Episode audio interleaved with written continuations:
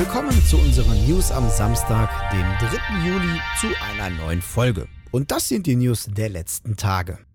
Sony hat nach den Returnal-Machern Hausmarquis wie erwartet ein weiteres Studio übernommen. Jedoch handelt es sich nicht um Bluepoint, was man nach einem versehentlichen Twitter-Post von PlayStation Japan wohl meinen könnte. Das Studio, das zur PlayStation-Familie dazustößt, ist das niederländische Studio Nixes Software. Dies gab Head of PlayStation Studios Herman Halst via Twitter bekannt. Das im niederländischen Utrecht angesiedelte Studio war in der Vergangenheit hauptsächlich für Eidos und Square Enix tätig und vor allem für für Portierungen wie Shadow of the Tomb Raider, Deus Ex Human Revolution und Hitman Absolution verantwortlich. Mit der Übernahme will wohl Sony seine Politik im Bereich PC-Ports stärken, denn es soll bei Horizon Zero Dawn und Days Gone für PC nicht bleiben. Es wäre also gut denkbar, dass Nixes Software sich auf zukünftige PC-Portierungen von PlayStation Exclusives konzentrieren soll.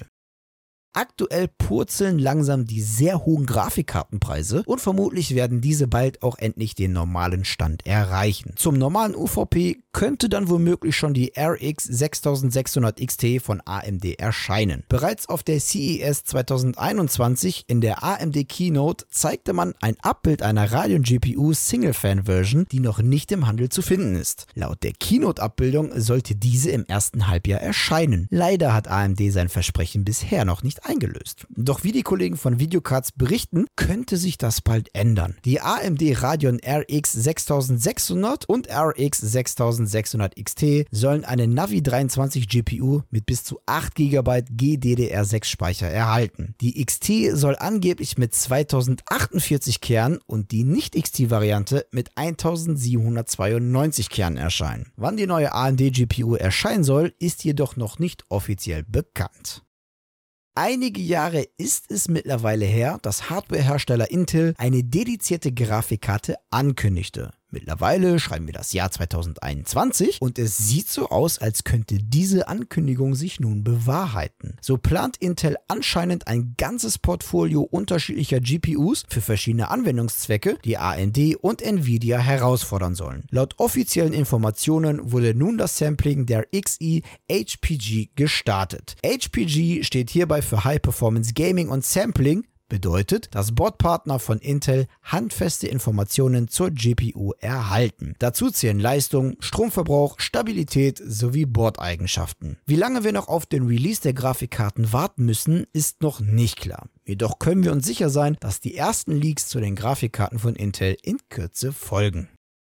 Der ehemalige Fußball-Erstligist aus Gelsenkirchen hat unmittelbar vor dem EM-Spiel England gegen Deutschland den Verkauf ihrer League of Legends Startlizenz verkündet. Nur noch bis zum Ende der laufenden Saison wird man in der LEC Profiliga verbleiben. Das Schweizer E-Sport-Unternehmen Team BDS kauft die Lizenz für 26,5 Millionen Euro. Dieses Geld kann dem Club sehr hilfreich sein, wenn man bedenkt, dass Verbindlichkeiten in dreistelliger Millionenhöhe den Club belasten. Aufgrund der Pandemie, wie auch hauptsächlich durch den Abstieg in die zweite Liga, war eine Alternative nicht möglich. Wie die Zukunft der FIFA, PES und League of Legends Prime League Teams aussieht, ist noch nicht ganz geklärt. Vor allem da in diesen Bereichen deutlich geringere Sponsoring, Merchandise und Preisgelderlöse zu erwirtschaften sind, als in einer internationalen Spitzenliga wie der LEC. Sollten diese E-Sport-Disziplinen doch eine Zukunft besitzen, wird ein massiver Umbruch unausweichlich sein.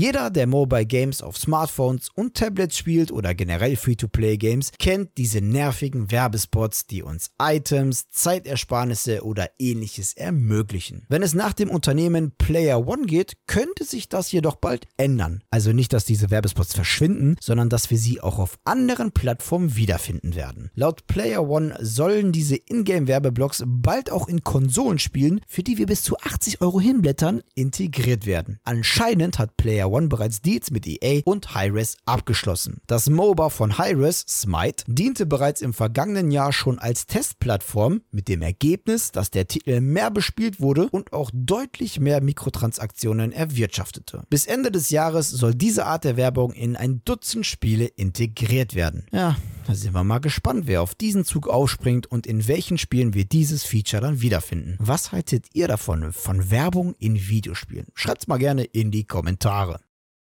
In einer aktuellen Pressemitteilung von EA zum nächsten Battlefield-Ableger gab man die offiziellen Partner bekannt. Darunter der Grafikpartner Nvidia, der Speicherpartner Western Digital Black, der PC-Zubehörpartner Logitech und der Offroad-Fahrzeugpartner Polaris. Besonders interessant ist allerdings der offizielle Konsolenpartner. Dieser wird die Xbox sein. Was zu bedeuten hat, dass Xbox-Spieler einige exklusive Inhalte für Battlefield 2042 erhalten könnten. Welche es sind, wurde jedoch noch nicht bekannt gegeben. Eventuell werden wir aber am 22. Juli mehr zu Battlefield 2042 erfahren, denn im Rahmen der EA Play Live soll der dritte Modus vorgestellt werden.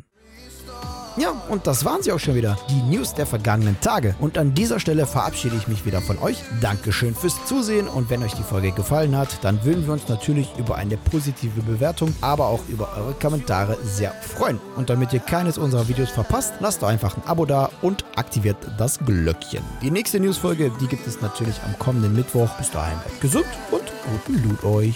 Ciao.